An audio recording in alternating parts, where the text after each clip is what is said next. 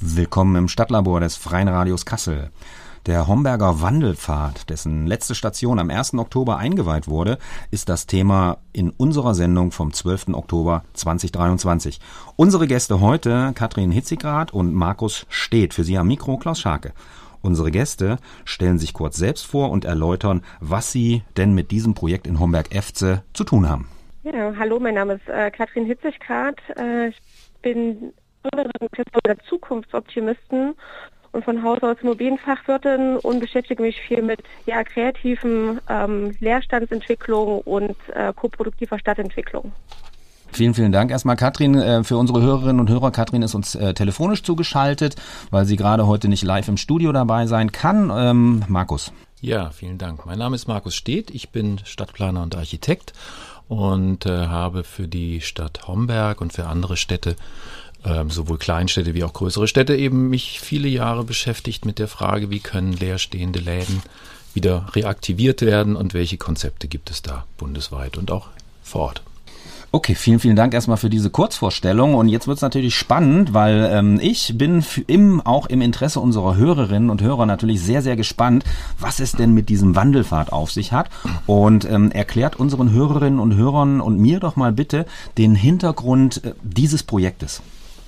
Ich denke, den, den Hintergrund, äh, da muss ich sagen, ich bin ja auch in den Prozess äh, schon weiter eingestiegen. Denke, Markus, da kannst du auch sicherlich nochmal äh, die Vorgeschichte ähm, auch erzählen, aber an der Stelle der Wandelfahrt. Ja, es ist natürlich ein Projekt, welches verschiedene Grünräume in der Stadt Homberg miteinander verbinden soll. Also man muss natürlich da nochmal die Topografie auch äh, vor Augen haben. Also man hat den Burgberg als Waldgebiet, man hat etwas weiter topografisch äh, unterhalb die Efze-Wiesen auch als äh, spannenden Grünraum. Und der Wandelpfad äh, soll da auch eine Verbindungslinie schaffen. Und wie wir es jetzt empfinden, auch einen Weg etablieren, aber es soll vor allem auch ähm, Orte und Menschen miteinander verbinden und auch inhaltliche Themen miteinander verbinden. Und so ist der Wandelpfad ein ein Weg, in dem man Strukturwandel, Klimawandel, Mobilitätswandel, also unsere großen Herausforderungen, vor denen wir alle gesamtgesellschaftlich stehen, einfach auch erlebbar.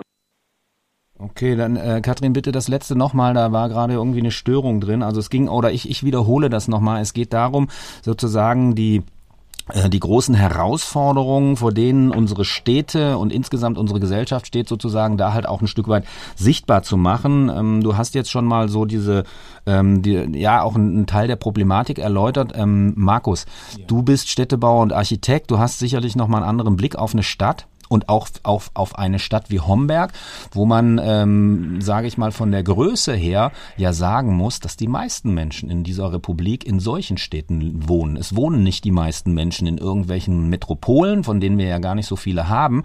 Und ähm, natürlich, wenn man sich jetzt Homberg-Efze vorstellt, schönes Fachwerkstädtchen und so weiter, ne, ähm, kannst du uns vielleicht mal so aus dieser, aus dieser städtebaulichen Perspektive und der, der architektonischen Perspektive erläutern, was in Homberg da eigentlich los los ist. Ja, sehr gerne. Also ich glaube, das ist ein ganz wichtiger Aspekt, ergänzend zu dem, was Katrin jetzt gerade auch berichtet hat.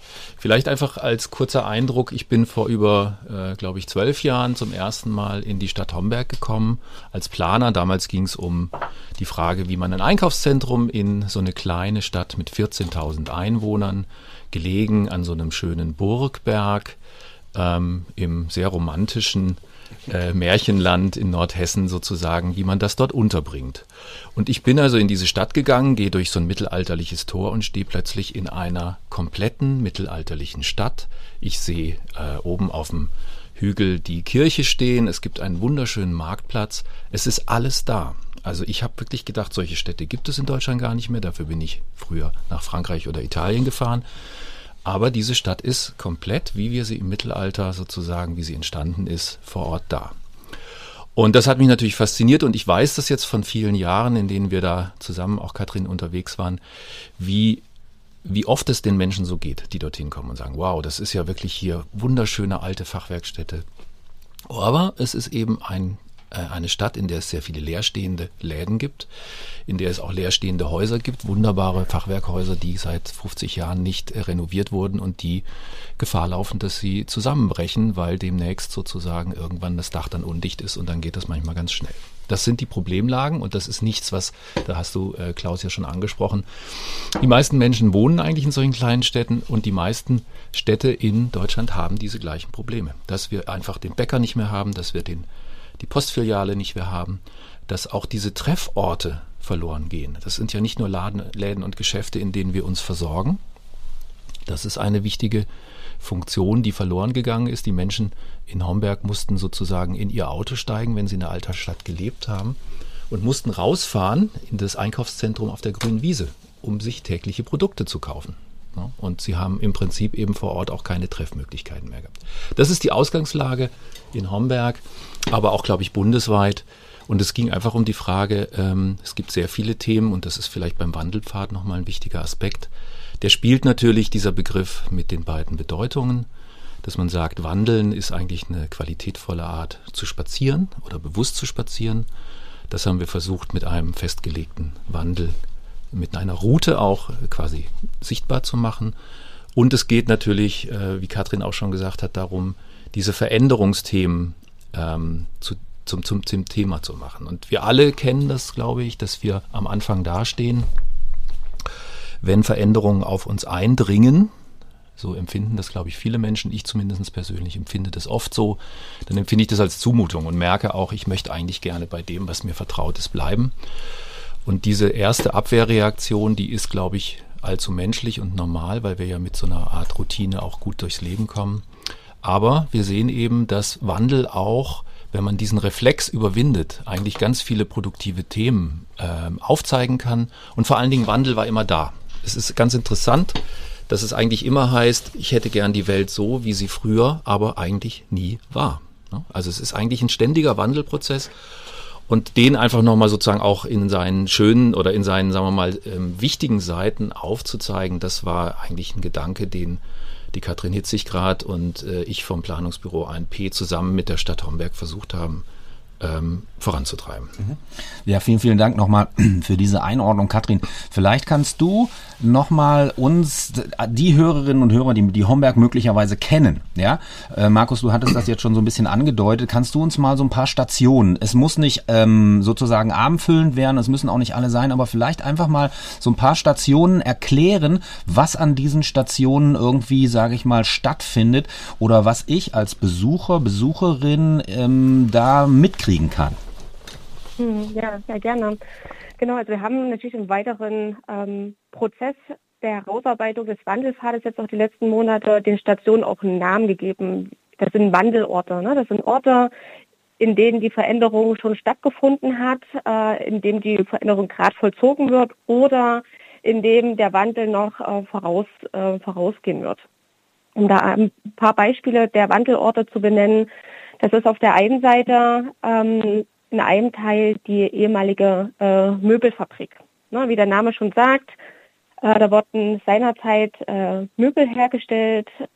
Es war dann, äh, zuletzt wurde es maximal als Lager genutzt, ist aber ein wunderschönes Objekt, ein Kulturdenkmal, äh, was auf, auf einer historischen Stadtmauer errichtet wurde und die alte Möbelfabrik wurde jetzt in den letzten Jahren durch private Bauherrinnen einfach zu einem tollen Wohn- und äh, Lebensstandort entwickelt und sind natürlich noch aktuell im, im Verlauf, in der Fertigstellung, in den letzten Zügen. Also die alte Möbelfabrik ist sozusagen umgenutzt, verwandelt, transformiert worden in einen wunderschönen neuen äh, Wohnstandort, in ein Kulturdenkmal.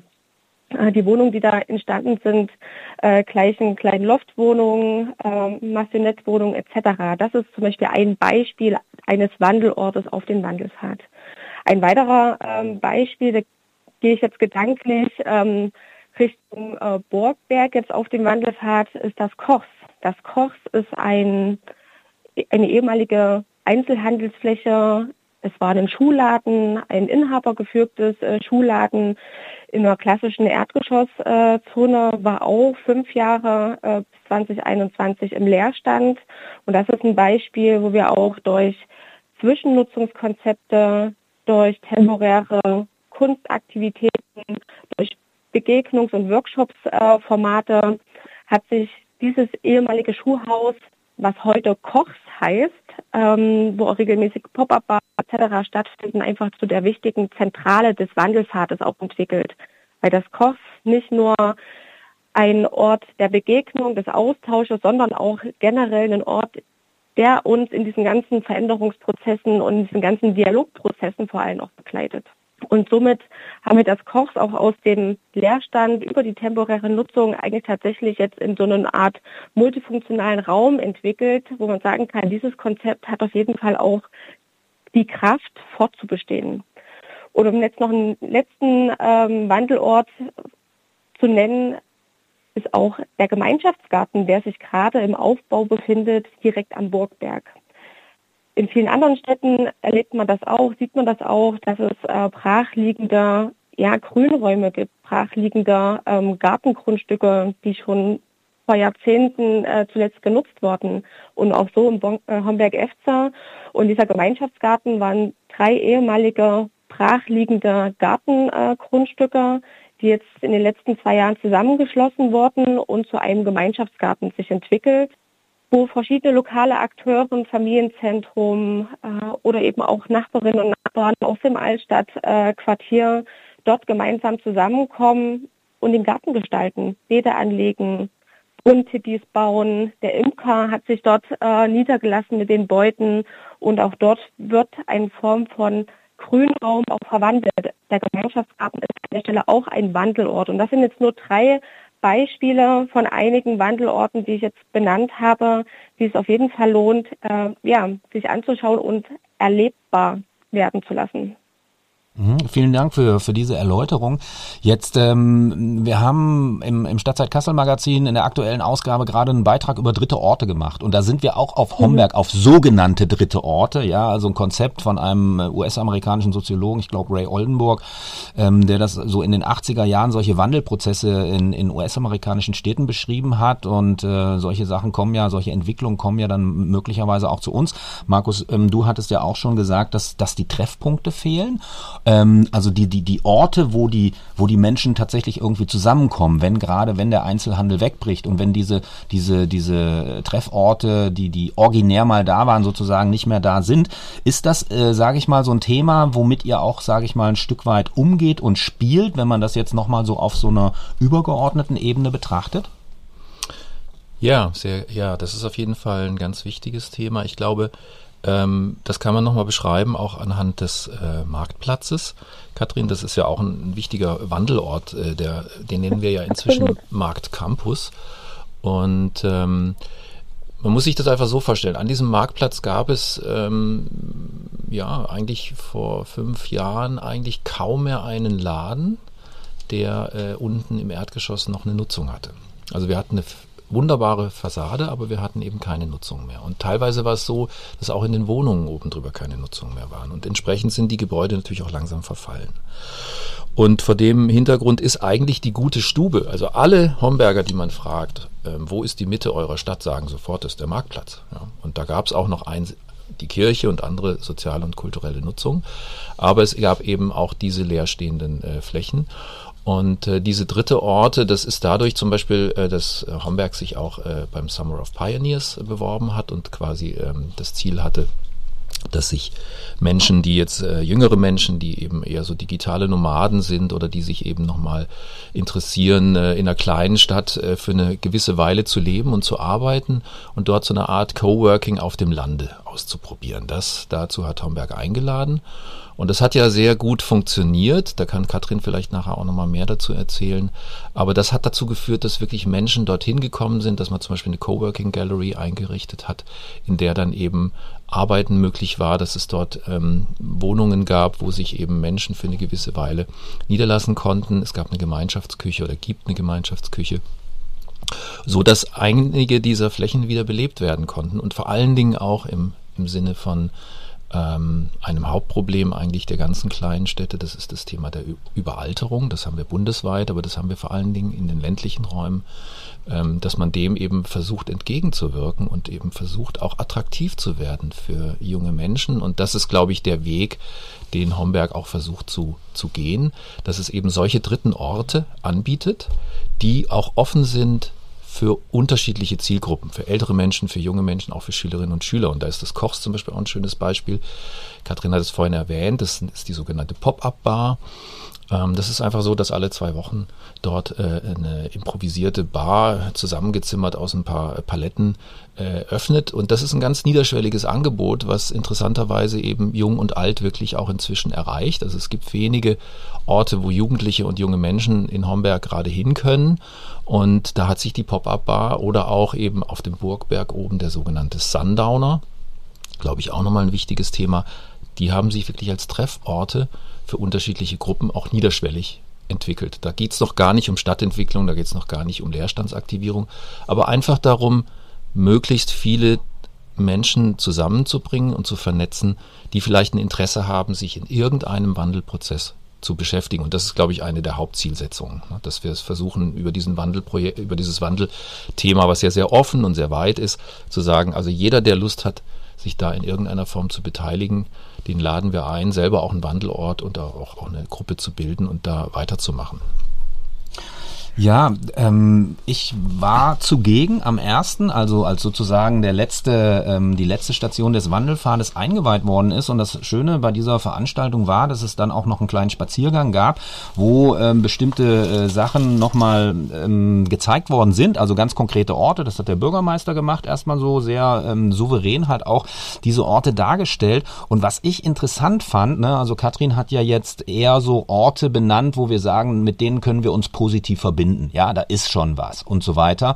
Ähm, auf diesem kleinen Spaziergang sind wir auch an Orte gegangen, wo es eigentlich weh tut. Ne? Und äh, man hat sozusagen nicht die, äh, äh, die Augen verschlossen, eben auch vor diesen Orten. Und ähm, ich habe zum Beispiel dort vom bei diesem Rundgang mitbekommen, dass ähm, die Stadt Homberg da versucht, zumindest sage ich mal, auch aktiv ranzugehen und einzugreifen, beispielsweise indem sie Grundstücke aufkauft ähm, dann möglicherweise, wir haben ja in, in einer mittelalterlichen Stadt, Markus, wie du das gesagt hast, oftmals eine sehr, sehr große Kleinteiligkeit in den Grundstücken. Und ähm, heute brauchen wir aber möglicherweise größere Gebäude. Das, das sind Dinge, die nicht miteinander korrespondieren. Und wenn man jetzt so eine Ecke, wir haben da in, in Homberg jetzt bei dem Spaziergang an so einer Ecke gestanden, wo mehrere ähm, ältere Häuser standen und wo man gesagt hat, eigentlich, wenn wir das entwickeln wollen, dann müssen wir irgendwas tun. Ja, und ähm, da gab gab es auch ein sehr positives Beispiel vom Haus des Kirchenkreises, wo drei Grundstücke zusammengelegt worden sind und wo man dann diesem Träger, also dieser Institution, jetzt mal ganz profan als Privatinvestor ja zu beschreiben, ähm, der dann gesagt hat, hier baue ich mitten in der Stadt und nicht da draußen auf der grünen Wiese. Das fand ich irgendwie sehr, sehr beeindruckend. Und vielleicht könnt ihr beide einfach dazu mal was sagen, was, was, das ist ja auch so eine, ich sag mal, so eine bestimmte Denke, die dann halt auch da sein muss bei so jemanden, ähm, der, der, der Stadtentwicklung betreiben möchte. Absolut. Also ich kann an der Stelle kurz den Auftakt machen. Ähm, also wie ich auch die aus Homberg FC ja auch ähm, rüberspringt, ist auf der einen Seite natürlich auch das, das offene, neue Themen wirklich auch auszuprobieren und halt quasi auch den visionären Geist ähm, auch zu transportieren und auf der anderen Seite auch gerade so Entwicklungsinstrumente, die auch Kleinstädten zur Verfügung stehen, wie auch äh, in den Zwischenerwerb gehen, wie Grundstücksneuordnungen, also auch intensive Prozesse voranzustoßen, vor der sich viele private Akteure einfach auch scheuen, weil das einfach natürlich mehrere Monate bis Jahre dauert, bis sowas vielleicht auch organisiert, schrägstrich auch bereinigt äh, wurde, gerade zu Grundstücksneuordnungen.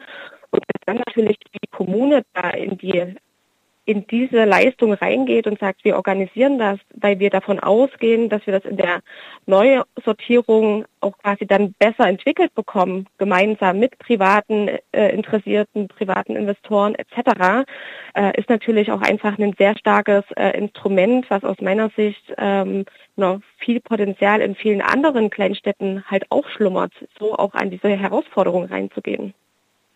Auch nochmal ähm, vielleicht kurz ergänzen, ich weiß nicht genau, ob es zeitlich jetzt noch reicht, Klaus, aber ähm, was Katrin sagt, äh, geht ja auch zurück auf diese grundsätzliche Diskussion Innenentwicklung vor Außenentwicklung. Das ist jetzt was, äh, ist glaube ich ein Fachbegriff, aber schlussendlich heißt es einfach, dass wir nicht weiter äh, Neubaugebiete in dem Maße, wie wir das in der Vergangenheit getan haben, bauen können. Und gerade bei den kleinen Städten und Dörfern sieht man ja in den letzten 20, 30 Jahren sehr gut, dass trotz dieser Einbau, äh, dieser äh, Einfamilienhausgebiete drumherum die Dorfkerne, die eigentlich unsere Identitätsorte sind, über die wir uns alle definieren, wenn wir sagen, wir wohnen in diesem und jenem Ort, dass die innen eben leer gefallen sind, dass die Läden weg waren, dass die Gebäude verfallen. Also der Ort, der uns eigentlich immer noch in unserer Erinnerung, in unseren Gedanken eigentlich die Mitte bildet, der geht kaputt. Also das heißt, das hat das nicht getragen. Und diese Entwicklung aufzuhalten und eben die, die Orte, die für uns eigentlich die wichtigen sind und die über Jahrhunderte entstanden sind, die eben wieder zu beleben, heißt eben Innenentwicklung vor Außenentwicklung zu machen. Und das ist im konkreten Umsetzen wirklich nicht einfach, weil viele Städte haben sich daran gewöhnt, einfach draußen schnell was zu entwickeln und ähm, waren so erstmal, sagen wir mal, die, das Ziel haben sie erreicht, Einwohner zu binden.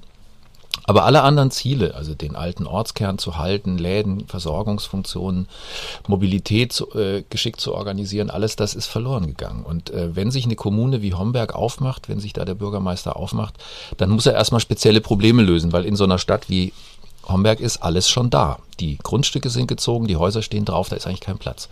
Und wenn diese Grundstücke hm, zum Beispiel so klein sind, dass da nicht mal mehr ein kleiner Garten drauf kann, dann steht da eigentlich ein wunderschönes altes kleines Fachwerkhaus. Da würde man auch einen privaten Investor, eine junge Familie finden. Die haben aber keinen Platz, wo sie einen Garten machen können, wo die Kinder spielen. Und die haben nicht eine Möglichkeit, das Auto abzustellen und so weiter. Und dann ist dieses Grundstück auch und dieses Haus über zehn Jahre nicht vermarktbar. Du findest niemanden und dann verfällt es. Und wenn dann die Stadt nicht aktiv eingreift, dann muss man zugucken, wie baukulturell bedeutsame Denkmäler langsam kaputt gehen. Das heißt, die Stadt hat gar keine andere Wahl. Und wir verknüpfen eben in diesem Wandelpfad eben solche Orte, du hast es so schön gesagt, die wehtun, also wo eben kein Wandel stattgefunden hat und wo es dringend nötig ist, mhm. bevor eben alles kaputt geht mit Orten, wo wir sagen, es geht. Es ist erfolgreich gelungen, in der alten Möbelfabrik Menschen aus ganz Deutschland anzusprechen und mit neuen, modernen Wohnformen in einem alten Denkmal eben Menschen zu gewinnen, in dieser Altstadt mitten im Zentrum wieder zu leben und den Ort zu beleben. Ja, ganz, äh, ganz herzlichen Dank erstmal bis hierher und äh, wir gönnen Ihnen und uns, liebe Hörerinnen und Hörer, jetzt eine kurze musikalische Pause und sind dann im Stadtlabor gleich wieder für Sie da. Willkommen zurück im Stadtlabor vom 10.12.2023.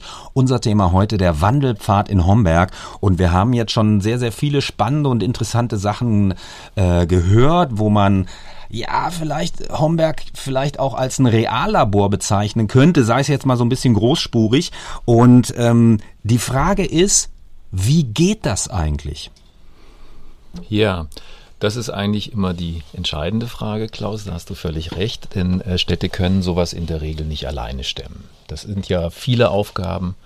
Ähm, wir haben jetzt einige angesprochen, die leerstehenden Läden, aber es gibt ja eben auch noch weitere Orte. Vielleicht kommen wir nachher auch noch auf die Feuerwache und die Waldstraße zu sprechen. Also da haben wir eine große Straße aus den 70er Jahren, die teilt die Unter- und die Oberstadt.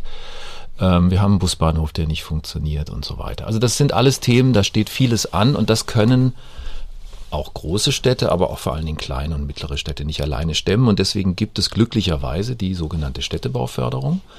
Ähm, die versucht eben gleichwertige Lebensverhältnisse zu erreichen und die eben auch für solche Projekte dann Fördermittel vergibt. Und wir oder die Stadt Homberg hatte das Glück, dass sie eben sich äh, an einer Ausschreibung beteiligen konnten der nationalen Stadtentwicklungspolitik.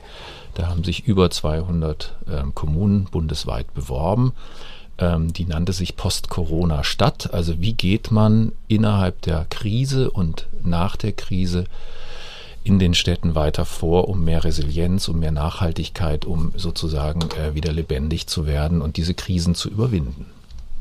Und ähm, bei diesem Aufruf hat sich Homberg ähm, glücklicherweise unter diesen mehr als 200 Bewerberinnen und Bewerbern durchsetzen können und ist eben eins der 17 ähm, Bundesmodellprojekte geworden mit dem Wandelpfad und der Coworking Gallery und äh, hat entsprechend eben jetzt über einen Zeitraum von drei Jahren dann eben auch Fördermittel bekommen, damit ähm, Dinge probiert werden können, die sozusagen auch nicht ganz sicher sind. Also es ist ja wirklich so, dass niemand mehr ähm, von den Fachleuten und das ist der Hintergrund, warum es diese Förderung auch gibt, weiß, wie man diese Leerstände bekämpfen kann. Also es gibt keine Planer mehr, die sagen können, ich mache jetzt ein Konzept und dann müssen die Politiker das umsetzen und dann funktioniert es. Mhm. Diese Erfahrung machen alle, deswegen geht man überhaupt hin und sagt, wir müssen vor Ort mit den Menschen reden, wir müssen mit den Akteuren reden, wir brauchen diesen koproduktiven Ansatz und anders geht's gar nicht.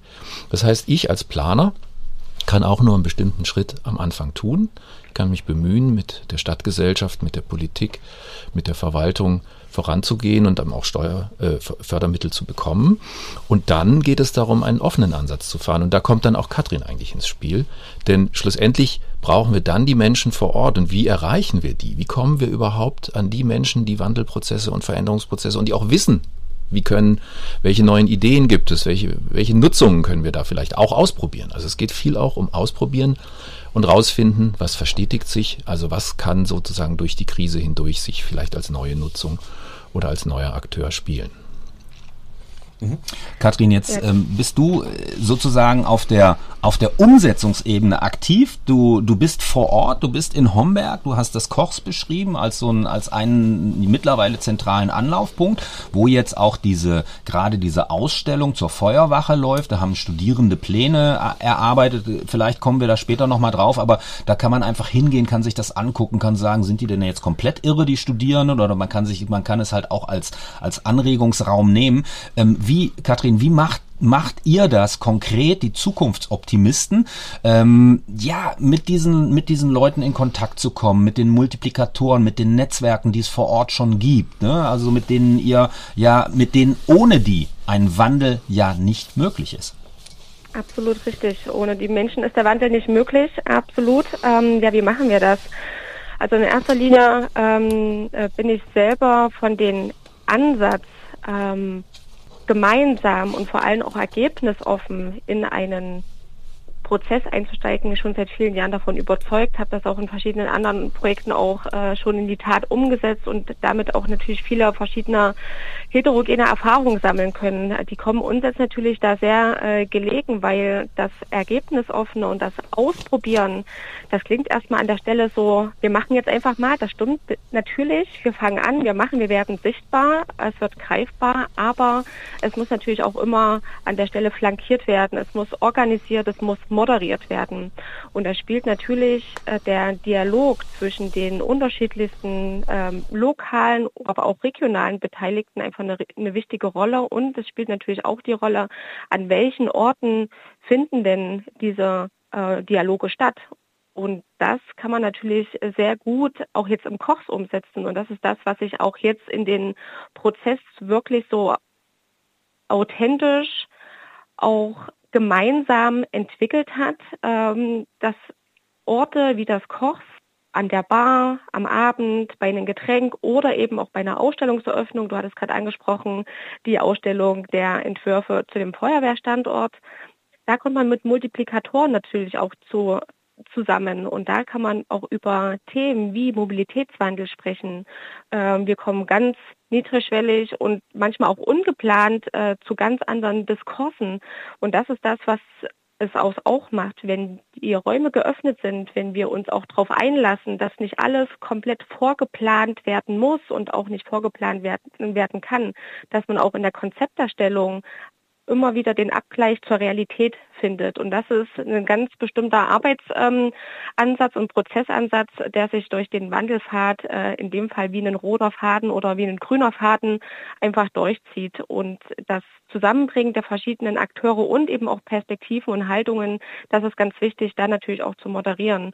Und ganz aktuell ist die Ausstellung ähm, zum Feuerwehrstandort. Die Feuerwehr wird irgendwann die nächsten Jahre an diesen noch in Nutzung genommenen ähm, Feuerwache umziehen. Und dann stellt sich jetzt schon die Frage oder die Stadt stellt sich auch die Frage, was machen wir denn in den nächsten äh, sieben oder acht Jahren dann mit dem Objekt? Und äh, die Ausstellung macht an der Stelle sichtbar, was sich verschiedene Architekturstudierende überlegt haben. Ich glaube, äh, 17 oder 18 an der Zahl waren es ja, mit ganz unterschiedlichsten ähm, Ansätzen. Und so ist der Ort einen Ausstellungsraum für Stadtentwicklungsprojekte. Es ist ein Ausstellungsraum für Kunst. Es ist aber auch ein Raum, in dem geschützt Diskurse stattfinden können und in dem vor allem auch die ganzen ja, komplexen Prozesse auch transparent und sichtbar werden und das auch immer mit Einladungen an die Öffentlichkeit und auch an die Stadtgesellschaft verbunden ist. Und das ist ganz wichtig und wird aus unserer Sicht auch sehr dankend und sehr wertschätzend auch angenommen. Ähm, eine, eine Nachfrage dazu. Also wir, wir, kennen natürlich hier solche Prozesse in Kassel auch und ähm, da ist das äh, das Stadtplanungsamt sehr, sehr äh, immer wieder drauf und bemüht darum, dass die Leute sich einbinden. Ne? Jetzt gibt es soziologisch betrachtet dieses Stichwort der Beteiligungselite. Ne? Also wenn man in Kassel zu Beteiligungsveranstaltungen geht, dann ähm, und öfter zu Ver Beteiligungsveranstaltungen geht, unabhängig davon, welche Ausrichtung sie haben, Stadtentwicklung, Kultur oder sonstige Dinge, dann trifft man eigentlich immer die gleichen Leute bisschen plakativ jetzt gesprochen. Ne? Mhm. Ähm, wie erlebt ihr das in Homberg? Und wie versucht ihr sozusagen niedrigschwellig auch an Leute zu kommen? Spreche das Thema Migration an. Ja, wir haben ja momentan, also wir, wir haben diese Situation, dass wir Zuwanderung haben, dass wir Zuwanderung brauchen, dass wir Leute, ähm, dass wir Leute integrieren wollen und so weiter. Also das heißt, meine Frage an dich, ist das möglicherweise in einer kleinen Stadt wie Homberg vielleicht sogar ein Tick einfacher als hier als, als in einer größeren Stadt? Na, was es auf jeden Fall einfacher macht in einer kleineren Stadt sind die kurzen Wege und einfach die direkten Verbindungen von natürlich auch den, den schon vorhandenen Akteuren, ob das jetzt äh, Vereine sind, äh, ob das andere Initiativen sind. Und die kurzen Wege sind natürlich sehr, sehr positiv dafür, weil darüber kann man natürlich äh, ganz anders mit den unterschiedlichsten Menschen ähm, in Kontakt kommen. Und ja, natürlich, ich würde auch gar nicht sagen, dass wir bisher schon alle erreichen konnten. Also das äh, ist, glaube ich, jetzt auch nach der Zeit ähm, noch gar nicht so auch eingetroffen, komplett alle zu erreichen. Aber ich würde sagen, wir haben schon sehr, sehr viele erreicht, weil äh, natürlich mit so einer Ausstellungseröffnung, mit den Entwürfen zu den Feuerwehrstandort erreichen wir eine andere Zielgruppe als ähm, mit den Barabenden, ne? also mit den Barabenden, wo wirklich auch unterschiedlichste Menschen unterschiedlichen Alters äh, zusammenkommen. Genauso, Markus hat das vorhin angesprochen, die Burg und den Burgberg auch als Erlebnisraum, auch als Kulturraum. Da fanden ja die vergangenen ähm, äh, Monate ja auch die sogenannten Sundowner statt, also quasi ein Moment, in dem bei entspannter DJ-Musik halt der Sonnenuntergang genossen wurde. Das hat jetzt ein anderer Akteur aufgegriffen und macht jetzt ein Format Soul Food, also quasi unplugged Musik gepaart mit, äh, mit Essen und mit ähm, Süßspeisen zum Beispiel, auch was ganz ver Verrücktes aus meiner Sicht. Und äh, wiederum die Akteure sprechen eine andere Zielgruppe an. Also das heißt, über die Vernetzungen von Menschen, die auch sich in, den, in die Gestaltung der Stadt und der Standorte einbringen, äh, erreicht man natürlich ganz unterschiedliche ähm, Menschen und eben auch Nationen. Und dafür spielen natürlich persönliche Verbindungen und kurze Wege einfach eine sehr große Rolle. Hm, ich möchte das Thema kurze Wege nochmal auf einer anderen ähm, Ebene aufgreifen. Markus, das geht vielleicht ein bisschen an dich als Städteplaner.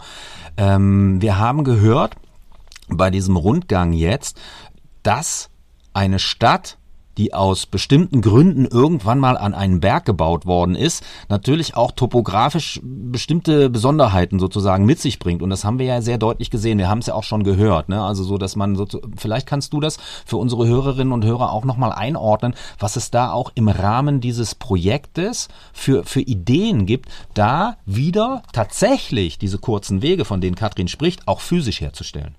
Ja, also auch da geht es natürlich um Integration. Also ich denke, es ist tatsächlich noch eine Zukunftsaufgabe, äh, die teilweise aber schon gelingt, gerade durch diese niederschwelligen Angebote, also auch Kinder und Jugendliche zu erreichen ähm, mit bestimmten Themen. Da sind wir auch ähm, mit den Schulen im Austausch, aber eben auch wirklich als vor Ort offener Ort äh, in einer gemischten Altstadt, in der eben Wohnen und Arbeiten noch zusammen sind. Da kommen die Kinder von migrantischen Familien besonders gerne auch einfach rein und sind auch ein Teil davon. Also so entstehen eigentlich erste Kontakte im Unterschied zu quasi so klassischen ähm, Beteiligungsformaten, wie wir sie ja vorhin schon besprochen haben, oder wie sie eben auch durch Vereinsstrukturen und so weiter für klassische Zielgruppen eigentlich auch vermehrt bestehen.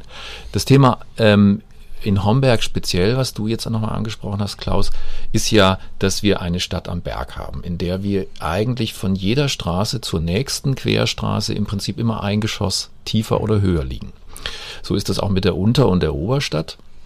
Und äh, das ist eine für eine Stadt, die eigentlich älter werden wird. Also wenn es eine demografische ähm, Grundaussage gibt, die unzweifelhaft ist, dann ist es, dass wir auf jeden Fall in den Orten dort sehr viel mehr ältere Menschen haben werden, die wahrscheinlich auch Geh-Einschränkungen haben. Und wie macht man jetzt eine Stadt, die eigentlich am Berg ist und wo keine einzige Straße schlussendlich barrierefrei ist, wie macht man die fit, damit diese alten Menschen, diese eigentlich alle in drei oder fünf Minuten Gehweg erreichbaren sozialen und kulturellen Nutzungen auch erreichen können? Und äh, da ist eben ein, äh, eine Idee, dass wir versuchen, dort, wo wir neue Gebäude oder umnutzen und Aufzüge auch für die Gebäude selber benötigen, um dort barrierefreie Wohnungen äh, zu errichten, dass wir versuchen, die dann auch möglichst, wenn sich das sozusagen räumlich anbietet, immer gleich mitzudenken könnte dort nicht auch eine öffentliche Nutzung stattfinden. Das heißt, man schaut, ob man dort dann eben auch von einer Straße zur anderen oder eben von der Wallstraße jetzt im Speziellen, das ist nämlich auch das wichtige Mobilitätsgelenk, denn an der Wallstraße kommen alle Busverbindungen an in die Region hinein. Das ist, Homberg ist ein wichtiger Schulstandort, da ist also wirklich äh, jeden Tag gehen da viele hunderte Menschen ähm, in die Stadt rein von diesem Ort. Und wie macht man den barrierefrei? Und da ist eben die Idee, sowohl in das Freiheiterquartier unterhalb wie in das Altstadtquartier oberhalb möglichst in die Gebäudeaufzüge zu integrieren, die eben öffentlich nutzbar sind, sodass auch Menschen, die eben beschwerlich haben, Treppen zu nutzen, über diese Aufzüge den öffentlichen Raum barrierearmer nutzen können. Bei, bei diesem Rundgang den wir da gemacht haben, an dem, an dem 1. Oktober, da hast du davon gesprochen, dass wir alle die Aufzugsanlagen beispielsweise bei der Deutschen Bahn kennen und so weiter und dass es auch ein Motiv ist, ähm, ja, die Integration in ein Gebäude oder an ein Gebäude so herzustellen, damit es keine Unorte werden. Also ist, kannst du das vielleicht noch mal ein bisschen erläutern für uns? Ja, das ist ja ein Thema, was, glaube ich, den Kasslern sehr bekannt ist. Also wir alle kennen diese Unterführungen. Wir sind ja auch froh, dass diese, sagen wir mal, Ergebnisse der, der 70er Jahre Verkehrsplanung jetzt peu à peu auch verschwinden und dass wir eben auf, in, in, also dass die Straßen überwunden werden auf der gleichen Ebene und dass man eben nicht in so ein dunkles, in so einen dunklen Raum abtauchen muss. Und diese Angsträume, ähm, die sind eigentlich überall das gleiche Problem. Und ein Aufzug oder ein Ort, der eben keiner sozialen Kontrolle äh, in den Nachtstunden eben äh, unterliegt, der droht halt sehr schnell gerade wenn er noch eine Überdachungsmöglichkeit bietet, eben auch zu verwahrlosen oder äh, eben von Vandalismus betroffen zu sein. Und äh, da eben, sagen wir mal, integrierte Lösungen zu versuchen, da muss man immer vor Ort gucken, was ist möglich. Aber wann immer es gelingt, also wir haben in Marburg uns einen Buchladen angeguckt, wo das eben auch eine klassische Stadt am, am Berg.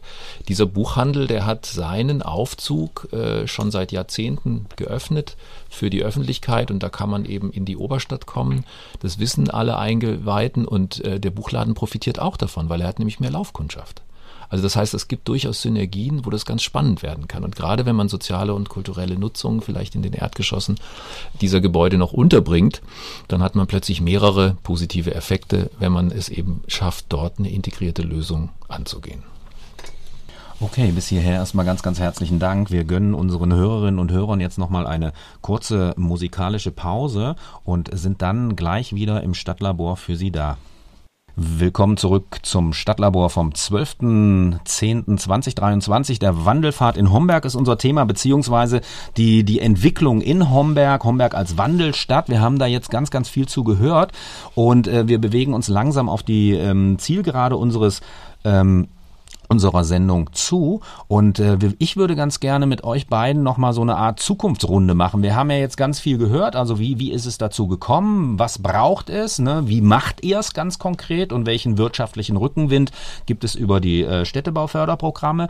Und jetzt wäre nochmal der, der Punkt zu sagen, aus eurer Perspektive, ihr beschäftigt euch ja schon ähm, sehr lange einfach mit diesem, mit diesem Ort, ähm, was wäre wünschenswert? Was wäre eine wünschenswerte Zukunft? Was wären wünschenswerte Visionen für einen solchen Ort wie Homberg? Und ich hatte das vorhin mal so als Re Reallabor bezeichnet. Vielleicht eben, was können wir von Homberg lernen, ähm, damit wir insgesamt äh, die Dinge in eine Richtung bewegen, dass sie zukunftsfähig werden?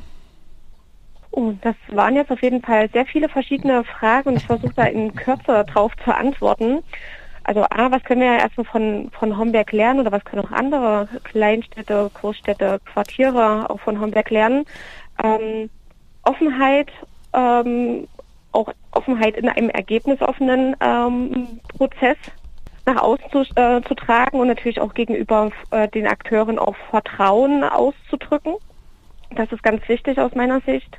Und dass es auch gemeinsam möglich ist, so große, komplexe Themen auch ähm, visionär zu betrachten und das aber auch greifbar für die Stadtgesellschaft äh, zu machen, indem es auch Spaß machen kann, sich an der Gestaltung der eigenen Stadt und des eigenen Zuhause äh, zu beteiligen. Was wäre wünschenswert? Das war auch eine Frage von dir gerade, äh, äh, Klaus, äh, wenn wir in die Zukunft gucken, äh, dass sich der Wandelpfad auf jeden Fall etabliert, äh, dass er ausgeweitet wird, dass er auch interessant ist für ja, Gäste von nah und fern, ähm, dass wir natürlich die ganzen Erkenntnisse und Themen, Herausforderungen, das was gut und was vielleicht auch weniger gut gelaufen ist, einfach auch mit weiteren Interessierten auch einfach teilen können und von daher eine herzliche Einladung mit uns gemeinsam auch auf den Wandelpfad äh, entlang zu wandeln und zu spazieren und vielleicht auch über die fachlichen Themen zu, äh, zu sprechen. Also von daher, das ist vielleicht die kürzer darauf, auf die komplexen Themen. Ähm, Homberg ist auf jeden Fall schon einige Schritte voraus und ist von einer Kleinstadt auf den Weg zur Wandelstadt. Das ist eigentlich schon ein sehr schönes Schlusswort, Katrin.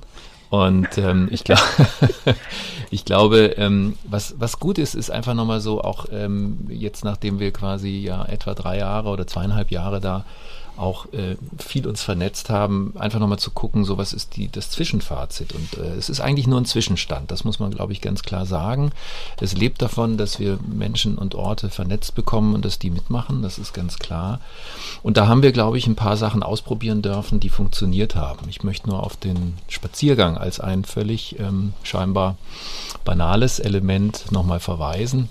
Ähm, ich hatte das Glück, eben an der Uni, damals noch GHK Kassel, äh, studieren zu dürfen. Und Lucius Burkhardt, der eben die Spaziergangswissenschaften ja auch erfunden hat, das durfte ich noch erleben und konnte dort eben selber, indem ich über eine sechsspurige Autobahn mal äh, in der Stadt gelaufen bin, auf einem Zebrastreifen, der dann als Teppich ausgerollt wurde, erleben, wie sehr die Wahrnehmung sich verändert, wenn man vor Ort sich die Dinge selber ergeht oder sich anschaut und äh, dort ins Gespräch kommt. Und ähm, das ist tatsächlich ein Erfahrungswert, wo wir merken, dass wir eben Fachleute, aber eben auch interessierte äh, Laien und Menschen, die in irgendeiner Form äh, Interesse an der Stadt oder an den Nutzungen haben oder auch an den Wandelthemen haben, dass es immer wieder gelingt, wenn wir solche Spaziergänge machen und uns vor Ort diese gelebten Veränderungen, aber auch noch die Aufgaben, die Zukunftsaufgaben angucken und darüber ins Gespräch kommen. Und das ist tatsächlich ein, ein sehr schöner ähm, ähm, das Element, was, was sich bestätigt hat, wo wir sagen, das müssen wir unbedingt weiter anbieten, wo wir auch alle Menschen gerne einladen, sowohl von innen wie von außen auch dazu zu kommen. Sie werden immer auf der Homepage Wandelpfad minus Homberg FC einen äh, die Hinweise auf die Aktionen und die nächsten Spaziergänge oder eben auch auf die Ausstellung finden. Und wir haben eben auch als Zwischenstand jetzt einen Weg in dieser Stadt, äh, also einen Teilweg sozusagen äh, etabliert. Wir haben den sozusagen als Lageplan, finden Sie den auf der Homepage und man kann wirklich am Busbahnhof ankommen mit einem Bus. Man kann dann sozusagen entweder nach oben laufen durch die Altstadt äh, und äh, zum Burgberg hochlaufen. Man wird dort geführt. Es gibt Stationen des Wandels, die sind dort ausgewiesen. Da findet man so Sitzmöbel, wo man sich dann äh, kurz verweilen und auch ein paar Informationen finden kann. Da kann man auch über einen QR-Code sich dann quasi noch weitere Informationen der, der Homepage holen. So dass es also wirklich auch eine Einladung ist für Menschen, die jetzt sich einfach Wandelthemen in so einer Kleinstadt, die zur Wandelstadt werden möchte, anschauen können und sich auch beteiligen können an diesem Dialog. Also sowohl Menschen, die einfach vor Ort leben, ähm, wir haben auch schon Kinder beobachtet, die sozusagen diese Fußstapfen, die wir da auf den Boden gemalt haben, nutzen, um eben da ihre Kinderspiele äh, hin, hin, ich weiß nicht, das gab mal so ein Hüpfspiel, ich habe den Namen leider vergessen, aber dass, dass eben das sozusagen als Spielmöglichkeit äh, genutzt wird in aller Leichtigkeit, aber eben auch als Auseinandersetzungsmöglichkeit. Und das ist, glaube ich, ein, ein ganz wichtiger Erfahrungswert. Ähm, da kann ich nur alle dazu einladen, sich das auch nochmal anzuschauen und diese Wahrnehmungsschule, die so ein Spaziergang sein kann, eben auch zu nutzen.